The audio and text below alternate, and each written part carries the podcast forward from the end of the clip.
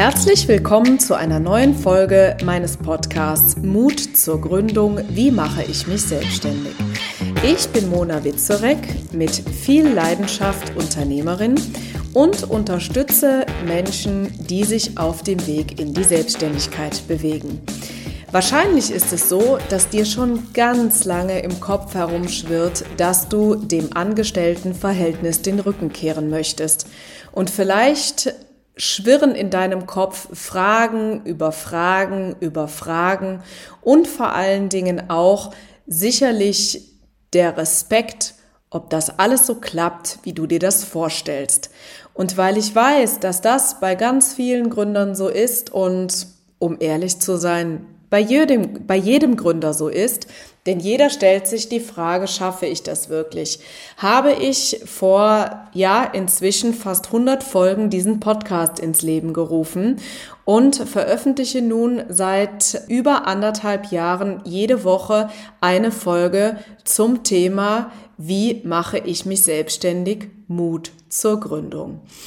Genau, und das sind natürlich vielschichtige Fragen. Der eine macht sich mehr Gedanken um rechtliche und steuerrechtliche äh, Themen. Dann wiederum gibt es Gründer, die das ganze Zahlenkonstrukt mit viel Respekt beäugen.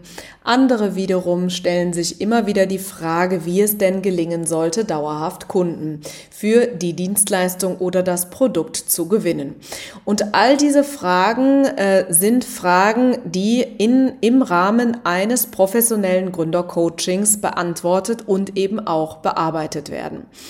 Und wir haben ja jetzt schon zwei Folgen zum Thema Inhalt des Gründercoachings ähm, veröffentlicht, weil es mir einfach ein Anliegen war, über diesen Podcast nochmal detailliertere Informationen zu geben, welche Inhalte denn in diesem äh, Coaching stecken, welches die Agentur für Arbeit fördert. Wir haben schon angefangen, es hat schon zwei Folgen gegeben an der Stelle. Wenn du sie vielleicht noch nicht gehört hast, dann lohnt es sich auf jeden Fall da mal reinzuhören. Und für die heutige Folge habe ich mir vorgenommen, dir mal etwas genauer zu erklären, wie wir denn gemeinsam mit unseren Kunden im Rahmen des Coachings einen Finanzplan erstellen. Denn Finanzplan ist etwas, wo eigentlich fast kein Gründer bis dato Berührungspunkte mit hatte. Erfahrungsgemäß tatsächlich wirklich die allerwenigsten. Und ganz ehrlich, warum auch? Denn Finanzpläne äh, für ein Business, die brauchst du einfach nicht, wenn du im Angestelltenverhältnis bist. Also insofern ist das überhaupt kein Problem, wenn du dich damit nicht auskennst äh, und dich damit noch nicht beschäftigt hast. Allerdings ist es auch so, dass es für eine Gründung wichtig ist, sich im Vorfeld damit zu befassen. So, jetzt wollen wir einsteigen. Was ist das denn eigentlich und wie, wie gehen wir denn da eigentlich ran? Also, wenn du einen Businessplan zum Beispiel bei der Agentur für Arbeit einreichen möchtest, was ja nahe liegt, wenn du ein Gründercoaching absolvierst, was über die Agentur für Arbeit gefördert wird, dann gehen wir einfach mal davon aus, äh, dass du ja wahrscheinlich auch einen Gründungszuschuss beantragen möchtest. Das bedeutet, ähm, ein Dokument, was zur Beantragung des Gründungszuschusses nötig ist, ist eben der Businessplan mit den dazugehörigen Finanzplänen. Und ein solider Finanzplan besteht aus insgesamt vier Bestandteilen. Das ist einmal der Rentabilitätsplan, der Investitionsplan, der Finanzierungsplan und der Liquiditätsplan. Ganz einfach gesprochen, der Rentabilitätsplan ist dazu da, herauszufinden, ob das Business, was ihr betreiben wollt, rentabel ist.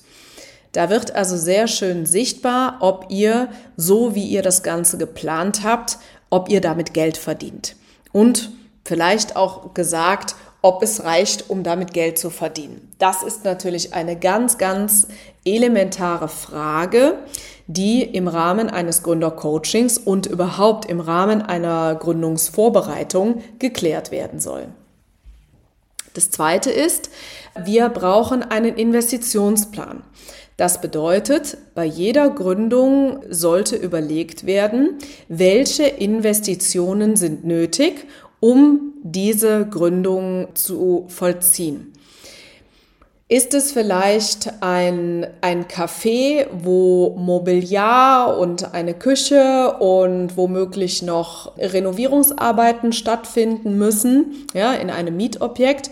Oder ist es vielleicht eine Gründung als virtuelle Assistenz, äh, wo gegebenenfalls der Laptop und das Handy, was eh schon vorhanden ist, nötig ist, äh, man vom Homeoffice aus arbeitet, ein separates Büro nicht nötig ist und man das Ganze sowieso von zu Hause aus gestaltet, ist natürlich ein Unterschied.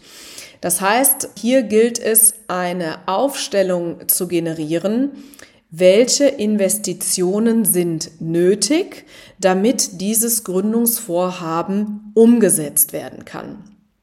Und da erarbeiten wir natürlich auch mit dir einen ganz konkreten Investitionsplan und klopfen natürlich auch nochmal ab, was denn tatsächlich an Investitionen nötig ist, was gebraucht wird und recherchieren mit dir gemeinsam natürlich auch, wie hoch denn diese Investition sein wird. Je nach Gründungsvorhaben sind Investitionspläne unterschiedlich umfangreich. Das könnt ihr ganz einfach anhand des Beispiels erkennen, was ich gerade genannt habe.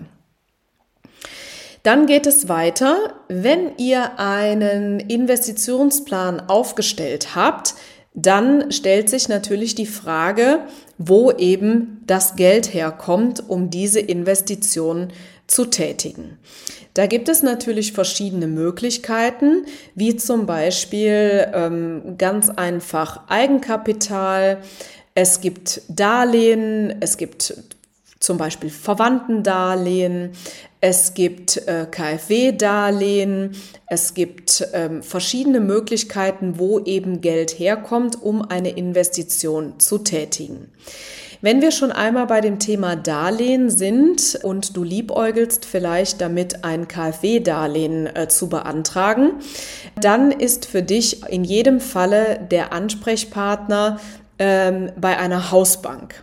Ja, denn man tritt eben nicht direkt an die KfW-Bank heran, sondern man kontaktiert eben die Hausbank. Gegebenenfalls die Bank, wo du schon länger Kunde bist und äh, zur Alternative macht es durchaus Sinn, nochmal eine zweite oder dritte Bank äh, anzufragen. Aber hier sollte natürlich auch direkt ein realistischer Zinssatz eingerechnet werden.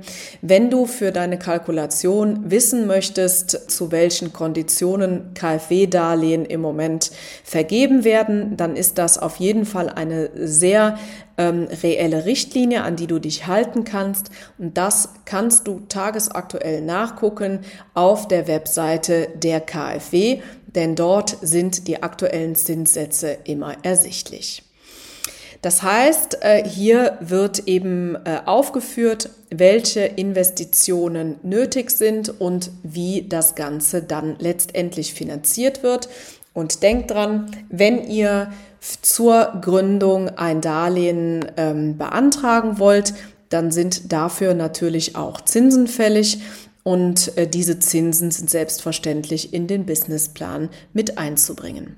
Dann gibt es noch den vierten Teil, das ist der Liquiditätsplan. Der soll sicherstellen, dass du in deinem Business immer über Liquidität verfügst. Dass also das Konto immer gedeckt ist. Dass also für alle finanziellen Verpflichtungen immer genug Geld auf dem Konto ist. Und das kann man auch wunderbar berechnen, indem man einen Liquiditätsplan erstellt. Für alle die, die einen Gründungszuschuss beantragen möchten, empfehle ich den Betrag für den Gründungszuschuss in diesen Liquiditätsplan mit einzubinden. Manchmal kommt es vor, dass äh, ein äh, Arbeitsvermittler wünscht, diesen zu entfernen. Das kommt schon mal vor. In der Praxis hat sich aber gezeigt, dass in den meisten Fällen die äh, Finanzpläne akzeptiert werden, wenn der Gründungszuschuss aufgeführt wird. Der Liquiditätsplan stellt sich natürlich zusammen auf der einen Seite aus dem äh, Umsatz, den ich denn voraussichtlich in den nächsten Monaten generieren werde, aber natürlich auch gegenübergestellt, welche Ausgaben ich denn habe. Und hier gilt es natürlich sehr, sehr sorgfältig im Vorfeld zu arbeiten denn sowohl die Umsatzkalkulation als auch die Frage, was ich denn an finanziellen Verpflichtungen habe und welche Kosten da auf mich zukommen, sind natürlich ganz, ganz wichtig ähm, diese im Vorfeld ausgearbeitet zu haben. Und hier lohnt es sich wirklich ganz genau hinzuschauen und wirklich genau zu prüfen, so dass wir möglichst belastbare Zahlen haben, um eben ganz allgemein diesen Finanzplan zu füllen, aber an dieser Stelle eben auch den Liquiditätsplan. Den Liquiditätsplan empfehle ich von vornherein über 36 Monate aufzustellen.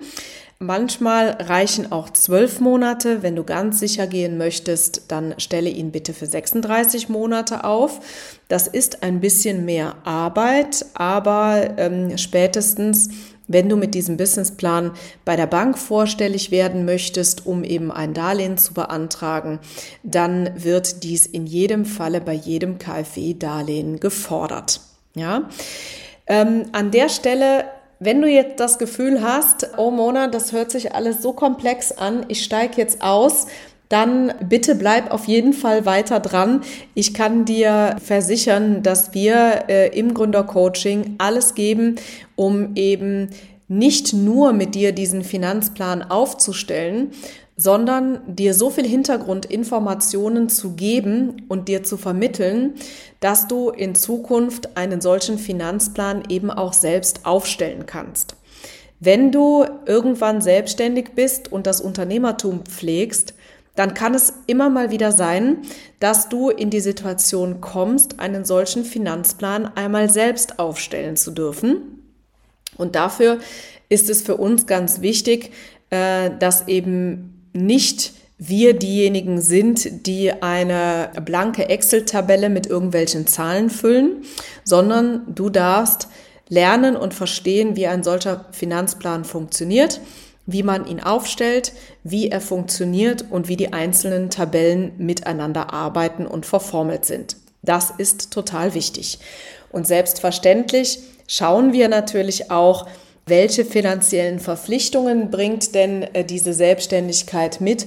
Und da sind wir natürlich als Experten am Zahn der Zeit und wissen natürlich auch und haben ganz, ganz viel Erfahrungswerte, die wir mit einbringen, welche Dinge was kosten, welche Anschaffungen sinnvoll sind, welche äh, Dinge laufende Kosten äh, mit sich bringen, welche Softwarelizenzen vielleicht äh, welche Beträge äh, kosten, welche Mitgliedschaften ähm, rechtlich zwingend sind äh, oder eben auch nicht. Und da sind wir natürlich als Sparringspartner an deiner Seite. Zum Schluss gilt es natürlich herauszufinden, ob das, was du mit dieser Selbstständigkeit verdienen wirst, äh, zu dem passt, was du für deinen Lebensunterhalt brauchst und benötigst. Das wird natürlich nachher nochmal übereinander gelegt, um sicherzustellen, dass du eben mit dieser Selbstständigkeit genug verdienst, um eben deinen Lebensunterhalt zu finanzieren. Genau, all das machen wir mit dir gemeinsam in einem Gründercoaching. Und ich hoffe, dass ich dir auch hier wieder einen Einblick geben konnte, was denn da eigentlich so Tolles gemacht wird und dir vor allen Dingen sagen, dass du keine Angst vor Zahlen haben brauchst. Denn wenn du im Rahmen einer Gründungsvorbereitung ähm, das Gründercoaching absolvierst und mit uns zusammenarbeitest, dann legen wir eben großen Wert darauf, eben nicht nur die Kästchen mit gewürfelten Zahlen zu füllen, sondern das ganz fundiert mit dir zu erarbeiten und zu verabschieden. In diesem Sinne hoffe ich, dass ich dir mit dieser Podcast-Folge wieder wertvolles Wissen vermitteln konnte und dich in deinem Gründungsprozess ein Stück weiterbringen konnte und wünsche dir ganz viel Freude bei deinem individuellen Finanzplan und hoffe, dass du nächste Woche wieder dabei bist, dir auch die nächste Folge wieder anhörst und wünsche dir alles, alles Gute und hoffentlich bis bald. Tschüss!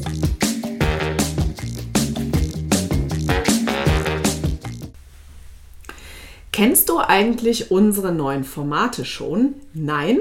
Das erzähle ich dir jetzt schnell. Und zwar haben wir seit 2024 den Kalender gefüllt mit Live-Masterclasses zu den Themen Gründung aus der Arbeitslosigkeit und Businessplan schreiben. Du möchtest dabei sein? Kein Problem. In den Show Notes findest du den Link zur Landingpage, wo du dich einfach mit deiner E-Mail-Adresse für 0 Euro anmelden kannst. Ich freue mich auf dich.